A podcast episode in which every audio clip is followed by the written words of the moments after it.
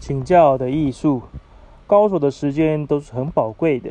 最基本的礼貌是先确认问题点，再具体发问。如果你的问题够明确，就可以得到具体解答。结束后一定要道谢，请厉害的人指导自己，就代表对方腾出可以用来自我成长的时间，不吝与你分享透过时间的累积与历练才拥有的自媒体经营秘诀。